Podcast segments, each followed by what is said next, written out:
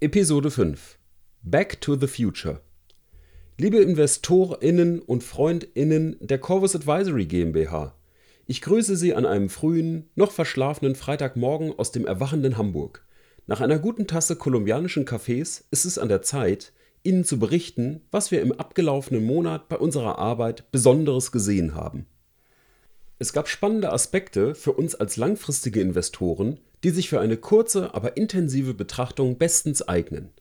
Welche diese waren, erfahren Sie wie üblich nach unserem Jingle. Bis gleich!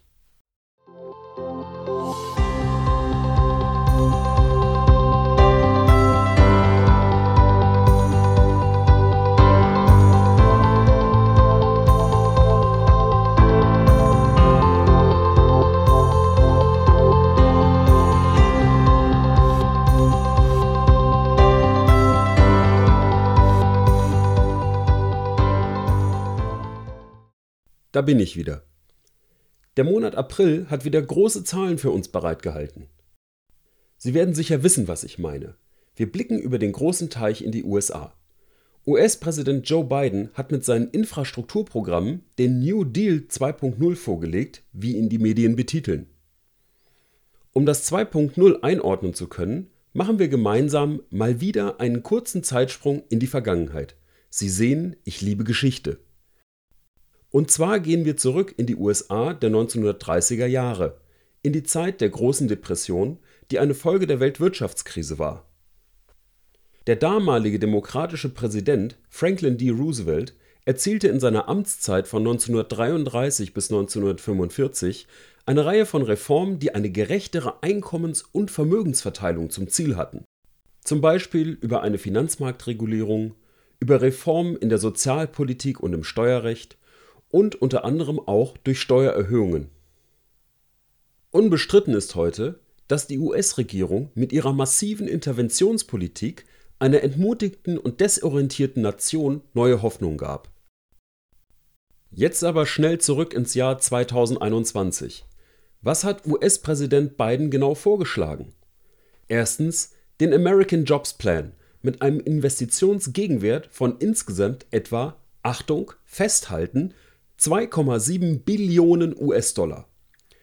Dieser umfasst Investitionen und Steuervergünstigungen für zum Beispiel Transportinfrastruktur 621 Milliarden US-Dollar, Gebäude und soziale Infrastruktur 650 Milliarden US-Dollar, Forschung und Entwicklung 580 Milliarden US-Dollar und Pflegeinfrastruktur 400 Milliarden US-Dollar.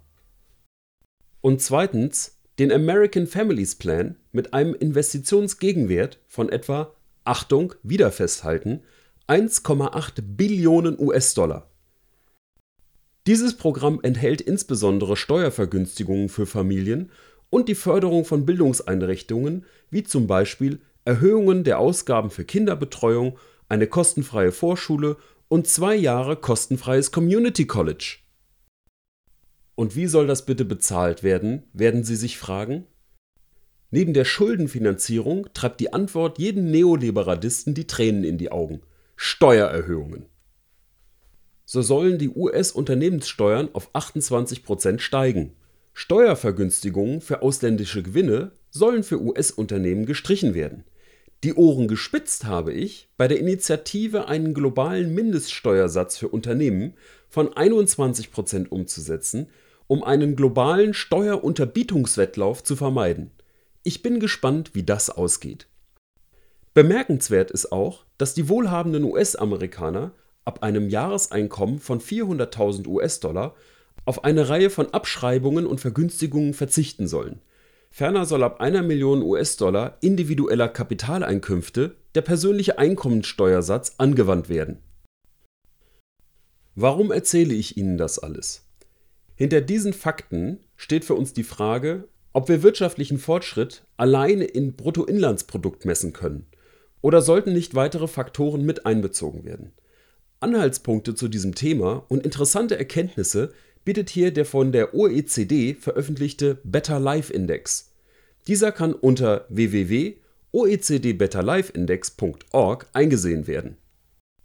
Die 34 OECD-Länder können miteinander in verschiedenen Kategorien verglichen werden. Bei einem Vergleich der USA mit Kanada, skandinavischen Ländern und auch Deutschland fällt Folgendes auf: Erstens, bei Einkommen, Beschäftigung und Wohnverhältnissen sind die USA ganz weit vorne. Zweitens, bei Gesundheit, Umwelt und Bildung liegen sie eher im Mittelfeld. Und drittens, bei Sicherheit und Work-Life-Balance liegen sie eher im letzten Drittel. Letzteres gibt einem zu denken, da in der Vergleichsgruppe auch Länder wie Südafrika, die Türkei oder mein Kolumbien abgebildet sind. Noch deutlicher werden die Differenzen, wenn wir uns auf der Seite der Weltbank unter der Adresse data.worldbank.org den Gini-Index verschiedener Länder betrachten. Dieser Index sagt, wie stark die Ungleichverteilung des Wohlstandes in einem Land ist. Je höher der Wert, desto ungleicher ist der Wohlstand verteilt. Hier schneiden die USA im Vergleich mit Kanada, den skandinavischen Ländern und Deutschland ebenfalls schlecht ab. Die Vorschläge zur Infrastruktur von US-Präsident Biden sind für uns daher neben dem Versuch der ökonomischen Zukunftssicherung auch ein Versuch der gesellschaftlichen Werte und Stabilitätssicherung. Wir haben schließlich alle am 6. Januar diesen Jahres mit dem Sturm auf das Kapitol in Washington gesehen, zu welchen Auswüchsen eine sozialökonomisch entrückte Gesellschaft in der Lage ist. Und mal ehrlich, die individuellen Steuererhöhungen sind so gewählt, dass der gut verdienende US-Amerikaner auch weiterhin ein angenehmes Leben wird führen können. Pauschale Substanzsteuern, wie sie hierzulande gerne in Teilen der Politik propagiert werden, waren übrigens nicht in den Programmen zu finden. Auch aus dem 100er-Club, dem unter anderem Jeff Bezos, Warren Buffett oder Bill Gates angehören, war nicht zu hören, dass sie nach der Umsetzung der Programme ihre Unternehmen in die Insolvenz schicken oder Mitarbeiter entlassen müssten. Die Entwicklungen in den USA muten also sehr nach einem Back to the Future, einem Zurück in die Zukunft an. Und was bedeutet das alles für den CA Familienstrategiefonds? Die ganzheitliche Analyse von Investitions- und Lebensverhältnissen haben wir aus strategischen Gründen im Family Office bereits vor einer Weile gemacht, als wir auf der Suche nach guten Standorten außerhalb des Euroraums waren. Heute fließen diese Erkenntnisse mit in das Fondsmanagement ein. Denn wie bereits besprochen, ist der CA Familienstrategie die sichere Kasse der Unternehmerfamilie und des Managementteams. Und so sind wir aus Gründen zum Beispiel der sozialen Ausgeglichenheit und der gesellschaftlichen Sicherheit bei Standorten außerhalb des Euroraumes Freunde von Skandinavien oder Kanada geworden.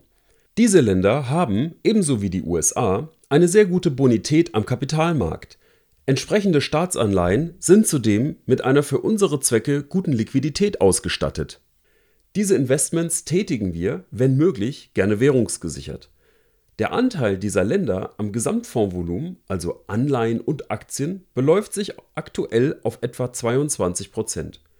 Sozioökonomische Aspekte sind also doch wichtige Investitionsfaktoren. Und wie ist unser Fonds gelaufen? Auch im April trugen vor allem die Aktien und die Optionsstrategie zu einer positiven Monatsperformance von 0,6 Prozent bei. Die Sektorrotation aus dem ersten Quartal hin zu zyklischen und rohstoffnahen Unternehmen konnte im vergangenen Monat nicht mehr beobachtet werden. Bei einem konstanten Zinsniveau zählten Konsum- und Nahrungsmittelunternehmen zu den größten Gewinnern. Welche Transaktionen haben wir vorgenommen? Wir haben im April unser Aktienportfolio breiter aufgestellt. Mit Unternehmen aus den Bereichen Biotechnologie, Medizintechnik und Industrie wollen wir weiter vom positiven Konjunkturumfeld sowie den langfristigen Trends der Digitalisierung und der demografischen Entwicklung in den Industrieländern profitieren. So, das soll's aber für diesen Monat gewesen sein. Haben Sie vielen Dank für Ihre Aufmerksamkeit. Bei Fragen können Sie uns jederzeit gerne unter kontakt@corvus-advisory.de erreichen. Bis zum nächsten Mal. Ich freue mich wieder auf Sie. Ihr Raphael Moron Zirfers.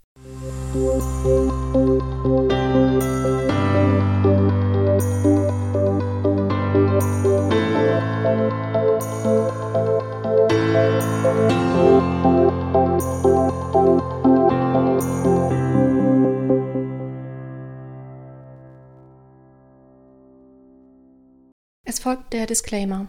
Bei diesem Podcast handelt es sich um eine Kundeninformation im Sinne des Wertpapierhandelsgesetzes. Die Kundeninformation richtet sich an natürliche und juristische Personen mit gewöhnlichem Aufenthalt bzw. Sitz in Deutschland und wird ausschließlich zu Informationszwecken eingesetzt. Diese Kundeninformation kann eine individuelle und anlegergerechte Beratung nicht ersetzen und begründet weder einen Vertrag noch irgendeine anderweitige Verpflichtung oder stellt ein irgendwie geartetes Vertragsangebot dar. Ferner stellen die Inhalte weder eine Anlageberatung, eine individuelle Anlageempfehlung, eine Einladung zur Zeichnung von Wertpapieren oder eine Willenserklärung oder Aufforderung zum Vertragsschluss über ein Geschäft in Finanzinstrumenten dar. Auch wurde sie nicht mit der Absicht verfasst, einen rechtlichen oder steuerrechtlichen Rat zu geben. Die steuerliche Behandlung von Transaktionen ist von den persönlichen Verhältnissen des jeweiligen Kunden abhängig und eventuell künftigen Änderungen unterworfen. Die individuellen Verhältnisse des Empfängers, wie unter anderem die wirtschaftliche und finanzielle Situation, wurde im Rahmen der Erstellung der Kundeninformationen nicht berücksichtigt.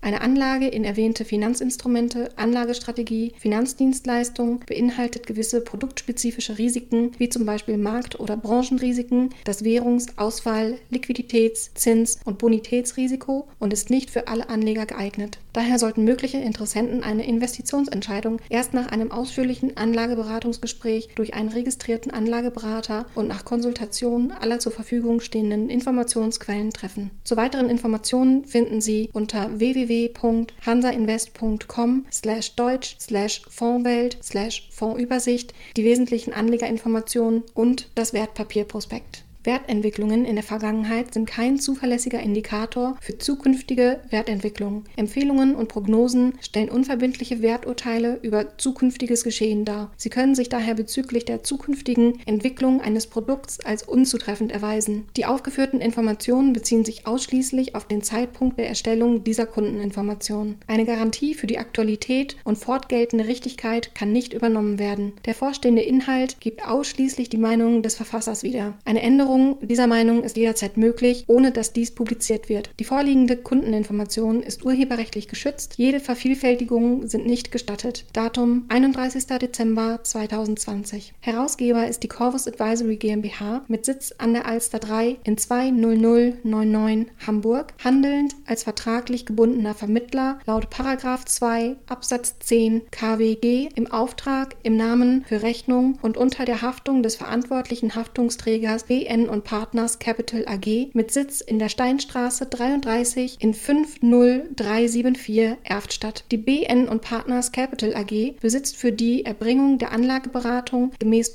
1 Absatz 1a Nummer 1a KWG und der Anlagevermittlung gemäß 1 Absatz 1a Nummer 1 KWG eine entsprechende Erlaubnis der Bundesanstalt für Finanzdienstleistungsaufsicht gemäß 32 KWG. Norwegen.